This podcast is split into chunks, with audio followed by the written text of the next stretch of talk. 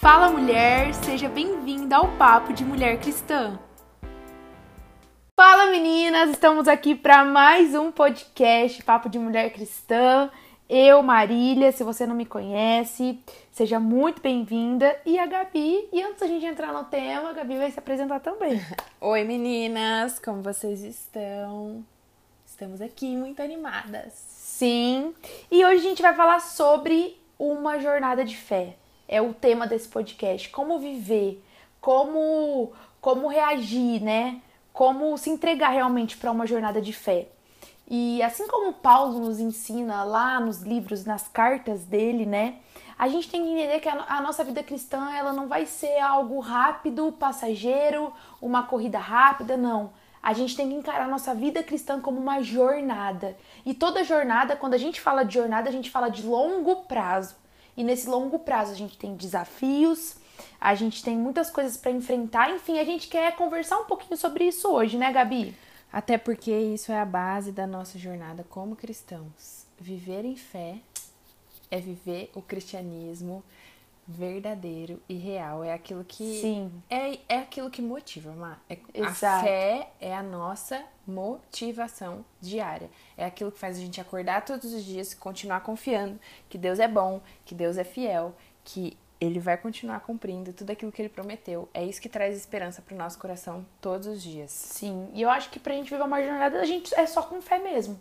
Senão a gente não consegue. Não porque uma jornada no longo prazo é fé. Se não, não tiver como. fé, a gente cai no meio do caminho, enfim, a gente não prossegue. Olha pro lado. Olha pro lado e para, enfim. Sim. A gente quer ler hoje com vocês, falar um pouquinho sobre isso, sobre 1 Coríntios 9, 24, né?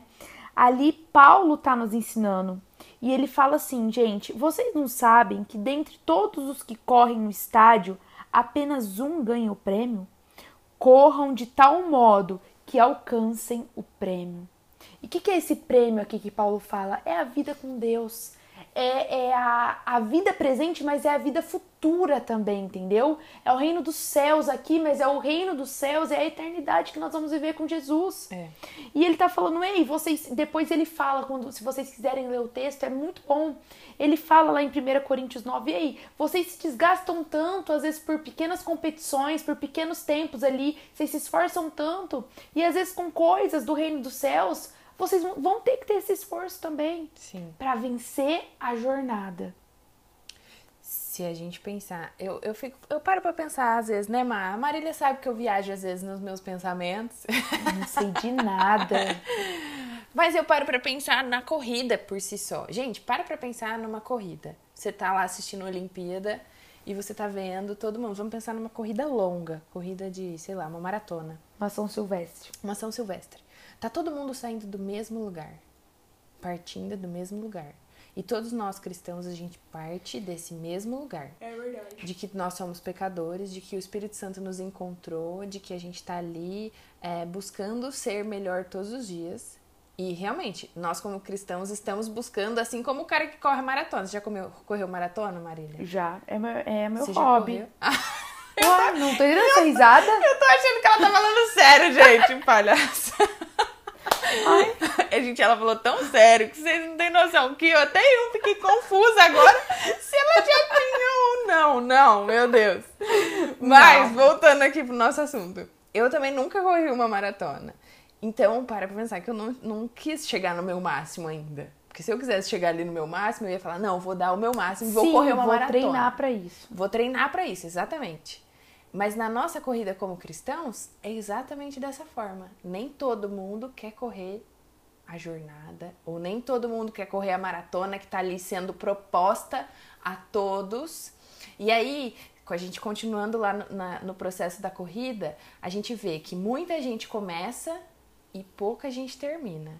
Porque ao longo da caminhada, alguns vão se desgastando, outros vão desistindo, outros se machucam, e no final alguns poucos completam a corrida. Sim. E Paulo fala que mais importante do que com, é, do, mais importante do que eu ganhar em primeiro lugar é eu simplesmente completar a minha corrida total.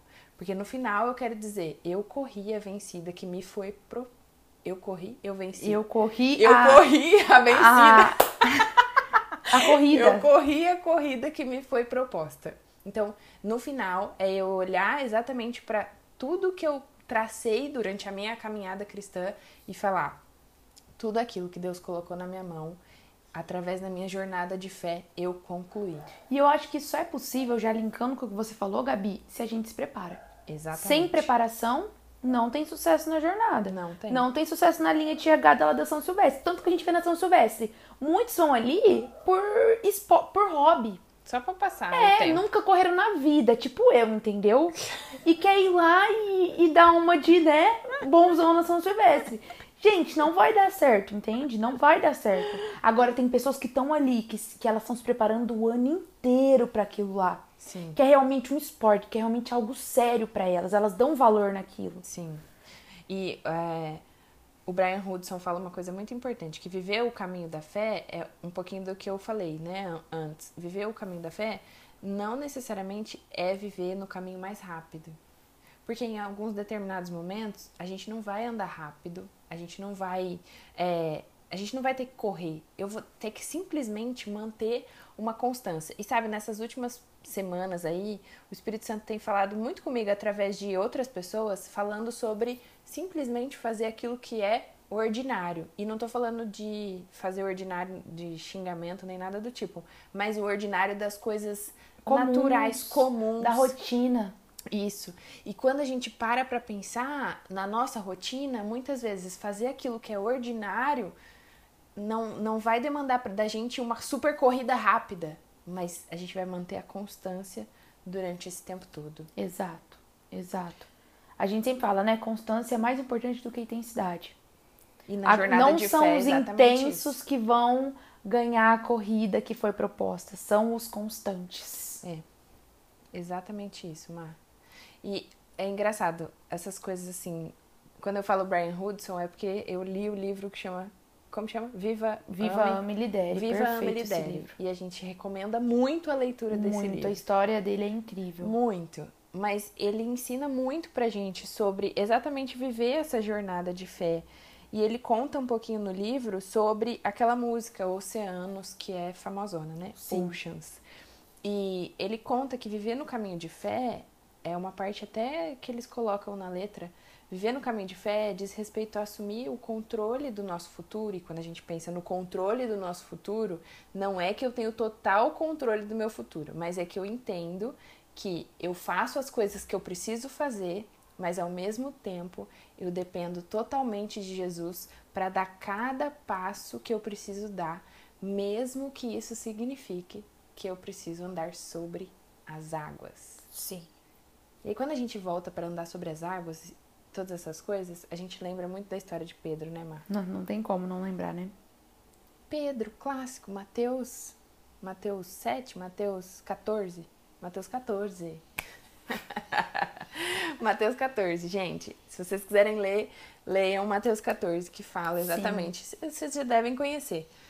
Mas a gente vê ali Pedro saindo totalmente da zona de conforto dele. E Jesus chama todo mundo.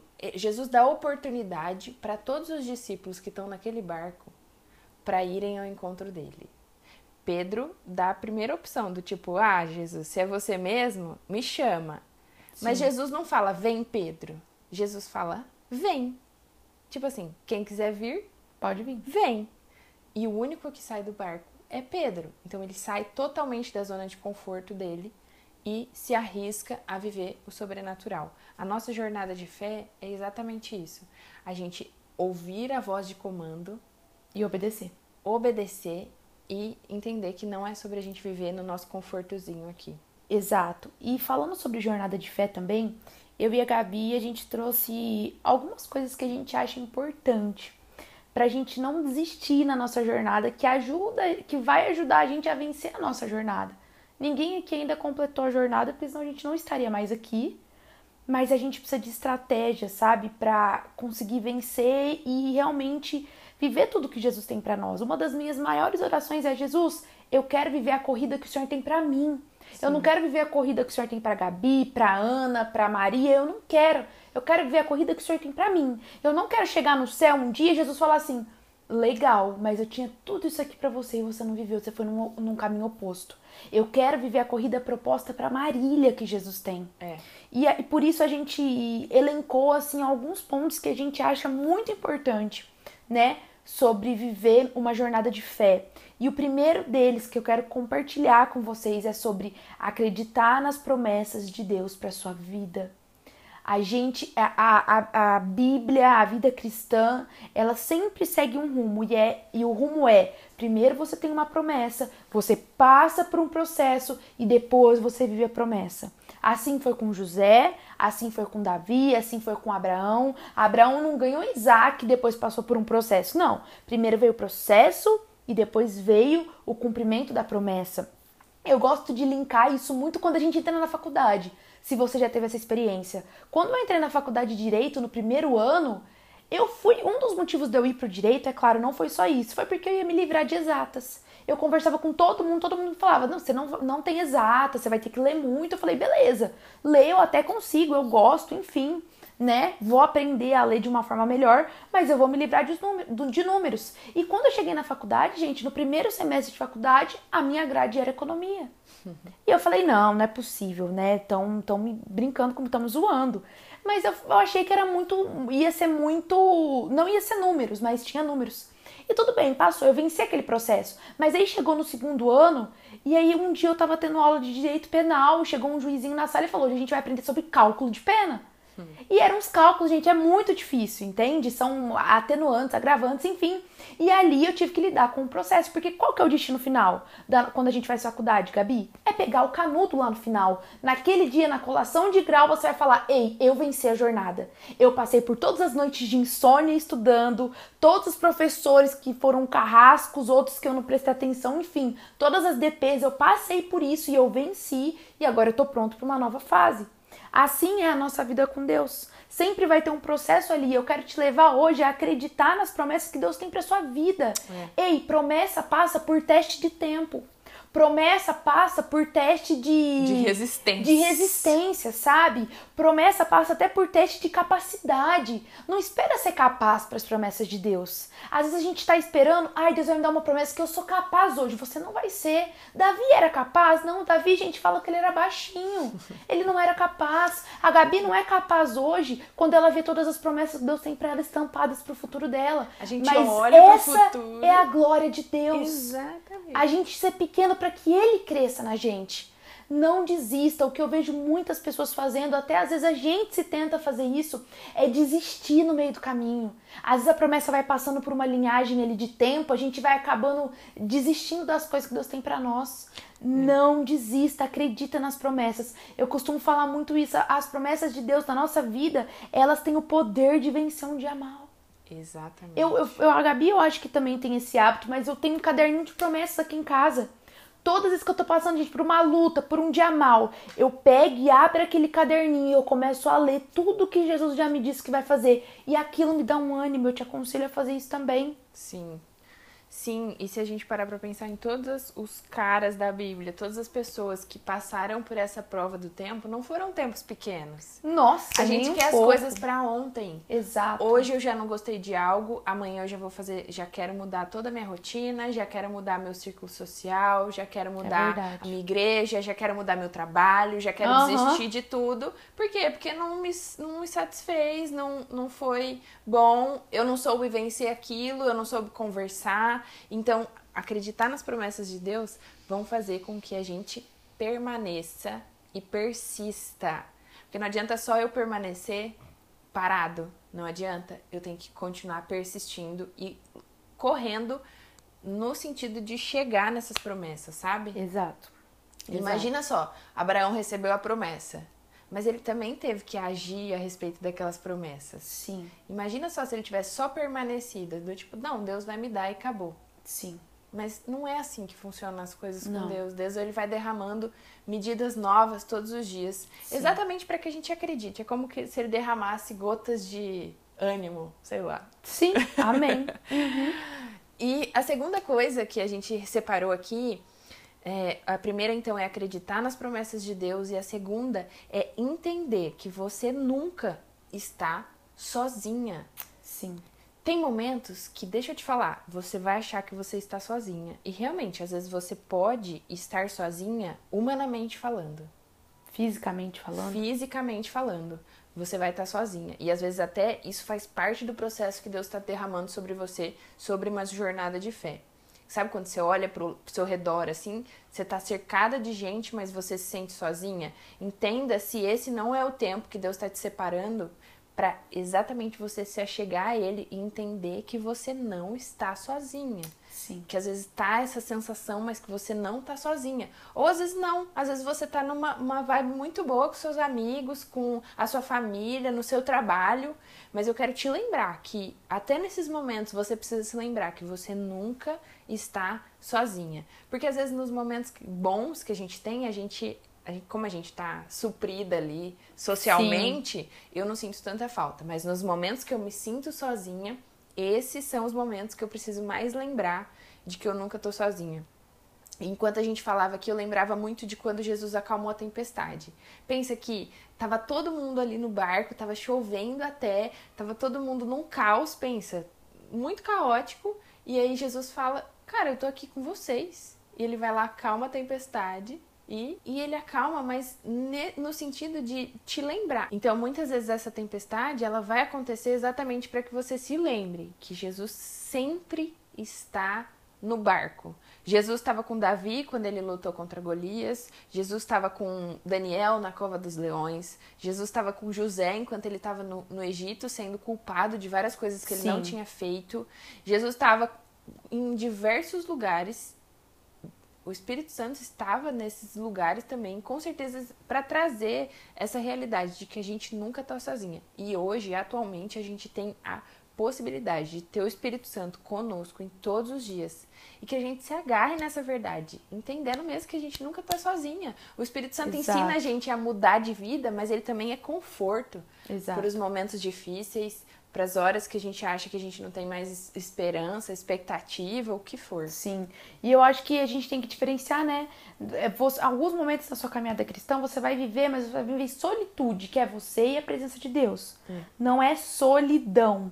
É solitude, é aproveitar esses momentos, esses momentos, aproveitar essas temporadas e essas jornadas. Vai ter temporada de sentar na mesa, vai ter temporada de ficar só você e Jesus construindo tudo que ele tá te falando no secreto. Exato. E o ponto 3, assim, que a gente quer conversar um pouquinho também hoje é confiar que as tempestades são passageiras.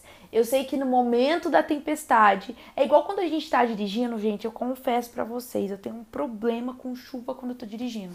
Tipo assim, você perde o um amigo, entendeu? Eu odeio chuva quando eu tô dirigindo, odeio, mas eu não tô falando de chuva normal. Sabe aquela chuva que você não enxerga nada, que você não sabe se é melhor parar ou se é melhor andar? E uma coisa que meu pai sempre me fala, quando eu tô com ele, assim, eu entro quase em pânico, falo, vamos parar, por favor, a gente não tá enxergando nada. E aí meu pai fala, Marília, a gente não pode parar porque é só uma nuvem. É só uma nuvem. Essa nuvem vai passar. Se a gente continuar aqui, a tempestade vai ser eterna. Mas se a gente passar essa nuvem, a tempestade vai parar. Logo ali na frente já não tá mais chovendo. E assim é na nossa vida. Agora pode estar uma tempestade. Talvez você está enfrentando a maior tempestade da sua vida. Mas essa tempestade é uma tempestade que vai passar. É, é uma nuvem que está sobrecarregada sobre você agora, de chuva, de tempestade. Mas logo ali, se você não desistir na sua jornada, se você continuar caminhando uma jornada de fé, vai passar. Exatamente isso. E a gente tem muitos exemplos da Bíblia de tempestades que passaram, gente. A gente acabou de falar no ponto 2 de Jesus acalmando a tempestade, a tempestade acalmou. Sim. Na hora que Jesus falou a primeira vez, a tempestade acalmou. Depois, no, lá no começo da Bíblia, a gente tem o dilúvio. O dilúvio Sim. teve um tempo determinado. Sim. Depois acabou. Sim. Então, todas as vezes que a gente pensar nos momentos difíceis da nossa vida ou desafiadores, os momentos assim que a gente não está conseguindo mais enxergar, são exatamente nesses momentos que a nossa fé é provada e que nos faz assim ter um reforço do quanto eu estou disposta a continuar caminhando a minha jornada em fé e entendendo que daqui a pouco a tempestade passa e eu chego na promessa. Pensa que quando o povo de Israel teve que passar pelo deserto todo, eles tinham uma visão no futuro. Cara, a gente vai chegar na terra prometida. Eu não tô andando aqui em círculos. Eu não tô simplesmente andando. Claro que naquele momento eles murmuraram. Demais. Eles queriam voltar pro Egito. Eles queriam fazer, assim, desistir de tudo ali. Falaram: não, lá no Egito a gente tinha comida. A gente tinha casa. A gente não tava aqui no meio do deserto. A gente tinha água. E agora, o que, que a gente tem aqui? E muitas vezes na, na nossa rotina tem momentos que a gente quer olhar para trás e falar: não, a minha rotina era mais leve. Não, não tinha gente me chamando toda hora. Não, agora eu tenho que fazer as coisas no meu trabalho. Ah, antes eu chegava em casa, assistia a sessão da tarde e dormia a tarde toda. Sim. Saudades. Então, a gente olha para nossa jornada e às vezes dá vontade de olhar para trás e falar: nossa, quero voltar lá atrás. Mas aquilo que o Espírito Santo às vezes, muitas vezes, faz na nossa vida é que a gente olhe com esperança para o futuro porque é a nossa vida é uma jornada de fé. E deixa eu te falar, pra gente assim ir caminhando pro final mesmo, que pra gente descobrir o plano de Deus para nossa vida, muitas vezes a gente vai precisar entrar num grande lugar desconhecido. Exato. Um lugar que a gente não tá vendo. E ainda mais, muitas vezes a gente vai ter que arriscar tudo que a gente tem. A fé é isso. Muitas vezes a gente vai ter que arriscar tudo o que a gente tem. Exato. Os grandes homens de Deus na Bíblia, eles arriscaram em algum momento. Davi se arriscou a lutar com Golias, ele não sabia se ele ia ganhar. Sim. Ele só estava furioso que aquele cara, ele estava enfrentando o Deus dele. Mas ele não sabia se ele ia sair vitorioso. Abraão não sabia se Isaac ia chegar ou não. É. José não sabia como ele ia se tornar rei, como Sim. as pessoas iam se prostrar é, diante dele. Mas eles, em um momento, arriscaram, tiveram uma atitude de fé e por isso eles venceram a jornada. Qual é a atitude de fé que você precisa nesse dia? Qual é a, a área da sua vida que você ainda precisa perseverar? Qual é a área da sua vida que realmente está no meio de uma tempestade? A gente quer declarar sobre a sua vida, você que está ouvindo a gente, que que você persista naquilo tudo que Deus tem sonhado para você, que você Amém. continue acreditando nas promessas de Deus, entendendo Amém. que você nunca está sozinha e que você continue confiando que esse período ele é passageiro, ele que Amém. vai te levar para para pro grande finale, para a hora que você passar a linha de chegada e falar glória a Deus, eu venci. No dia mal eu venci e agora no dia bom eu venci. Amém. Se esse podcast falou com você, se o Espírito Santo Sim. falou com você de alguma forma, aproveita, compartilha, manda para alguém. A gente está muito feliz de receber os feedbacks de vocês. Sim, muitos feedbacks legais. É, e se preparem que vem muitas coisas novas aí. A gente está muito feliz de compartilhar tudo com vocês. E é isso. Tchau.